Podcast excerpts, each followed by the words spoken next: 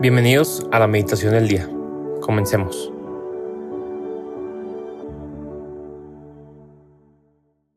En el nombre del Padre, del Hijo y del Espíritu Santo. Amén.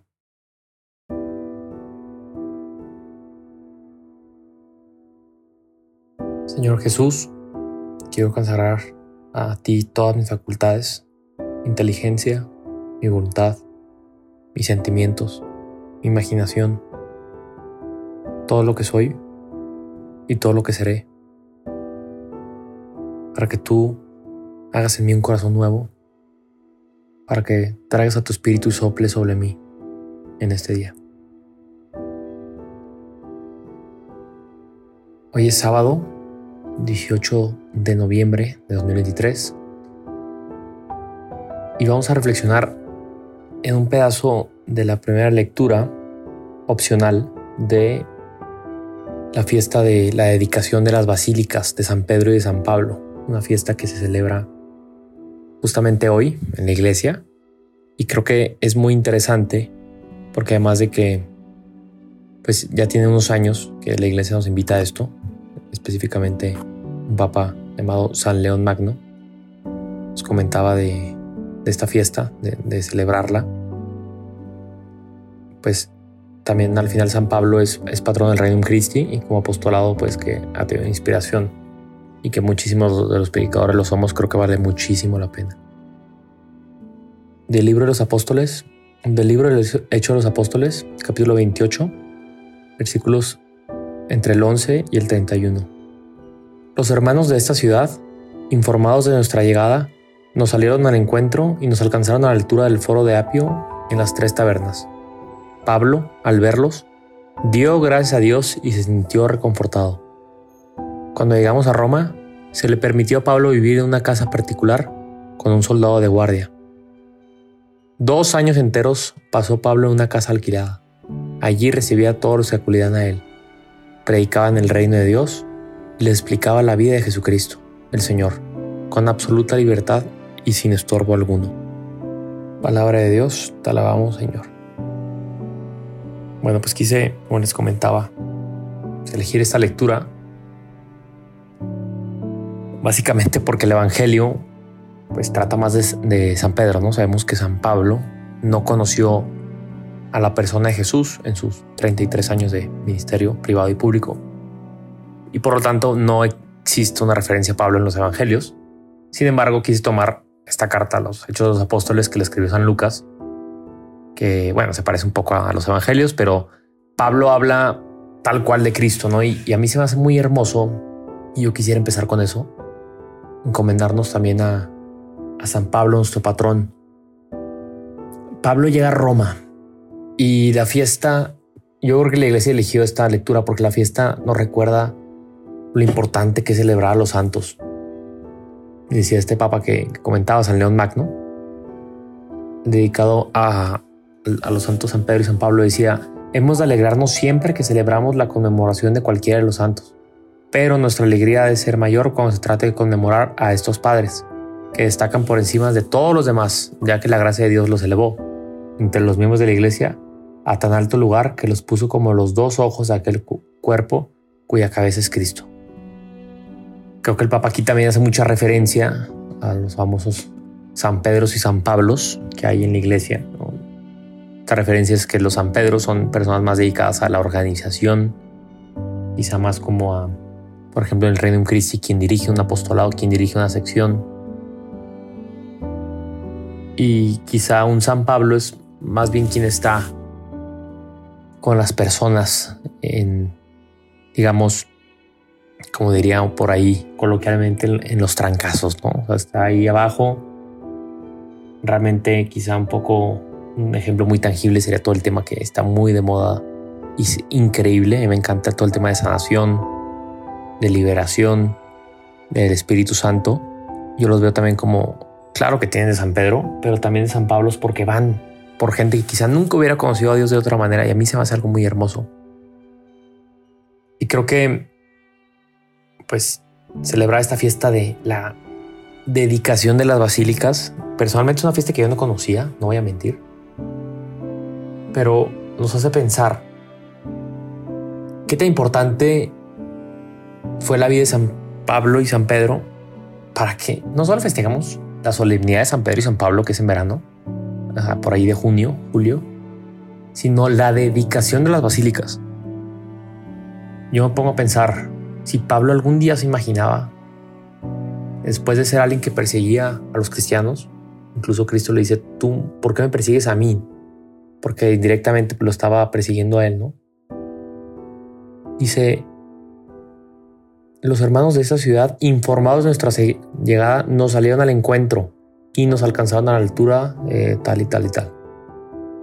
Pablo, al verlos, dio gracias a Dios y se sintió reconfortado. Es increíble cómo Pablo, al ver que gente viene hacia él, le da gracias a Dios. Es increíble. Y yo no sé si alguna vez imaginó Pablo, como digo, que después de vivir esos dos años en Roma y, recibiendo a la gente y predicaba, de hecho la, Basílica de San Pablo se llama San Pablo, San Pablo Extramuros, porque efectivamente estaba fuera del, rumbo, eh, del, muro, ¿no? A Pablo, sabemos, lo, lo ejecutaron a las afueras de Roma y ahí mismo está la iglesia. La de San Pablo está, sabemos, la de San Pedro, perdón, arriba de su tumba, la Basílica de San Pedro donde está el Vaticano, pero San Pablo se queda en una esquina, a las afueras, con la periferia. a mí se me hace algo muy hermoso. Creo que nos hace preguntarnos a nosotros, no meditar en la vida de Pablo en sí, que lo podemos hacer por supuesto, pero creo que al final lo que quisiera Pablo y lo que nos invitan los santos, inevitablemente sin meditar, en cómo nos dejamos penetrar por el amor de Dios. Pablo no fue alguien que toda la vida estuvo ahí, sino bastó un encuentro radical con el Señor para convertirse en alguien que más de dos mil años después no estamos celebrando siquiera su fiesta, sino la dedicación de la basílica que actualmente permanece ahí. Es una basílica preciosa. Tuve la oportunidad de conocerla el año pasado. Tiene hasta arriba la foto de todos los papas y su nombre. Bueno, foto por supuesto que no. Eh, la imagen, vaya, la pintura de todos los papas. Incluso tiene los papas que han sido santos Ahí, se puede notar eso. Y es una basílica muy hermosa. Y yo creo que como también nos comentaba el Papa, hay que darle gracias a Dios por la vida de los santos y indudablemente hay que ponernos a, a pensar y dejarnos penetrar por el amor de Dios que te dice, así como lo hice con Pablo, yo lo quiero hacer contigo. Probablemente no vivías en Roma, probablemente no viviste en los primeros años de los cristianos, más bien seguramente. Pero el Señor, te aseguro, que quiere hacer cosas aún más grandes contigo. ¿Por qué? Porque cuando existió Pablo, cuando existió Pedro, no existían los San Pablos y San Pedros. Ahora tú y yo tenemos dos mil años de conocimiento de la iglesia, dos mil años de santos que pueden ser tus patronos, pueden ser tus guías, pueden ser tus amigos. Lo tenemos todos todo lo tenemos para ser santos, incluso más. Entonces, dejemos unos minutos, pidamos la intercesión de San Pablo y de San Pedro para que al admirar, imagínate esa basílica, al admirar esa iglesia enorme que son las dos, son las más grandes, pensar lo que Dios ha hecho y lo que Dios podría hacer todavía en mi corazón, como esa semilla de mostaza que crece y se convierte en el más grande de los arbustos y que alberga pájaros. No solo las santidades, cosas, vaya, de eh, mortificación, de sacrificarte, claro, claro, claro, por supuesto, así se llega.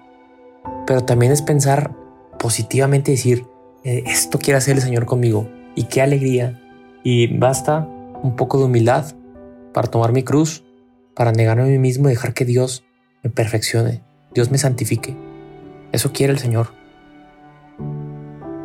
Repito, te invito a quedarte unos minutos delante de la presencia de Dios.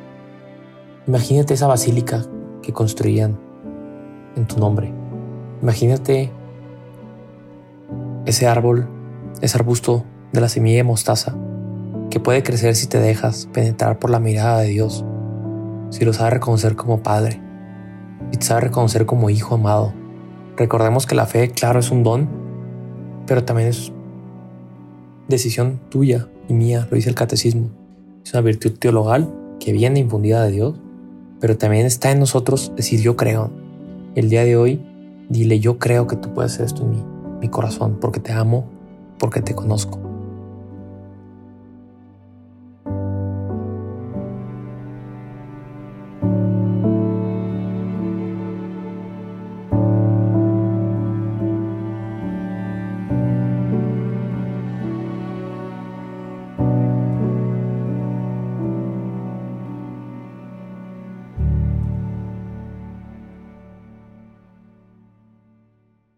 Te damos gracias, Señor, por todos tus beneficios recibidos a ti que vives y reinas por los siglos de los siglos. Ven. Cristo, Rey nuestro, venga tu reino. María, Reina de los Apóstoles, enséñanos a orar. En el nombre del Padre, del Hijo y del Espíritu Santo. Amén.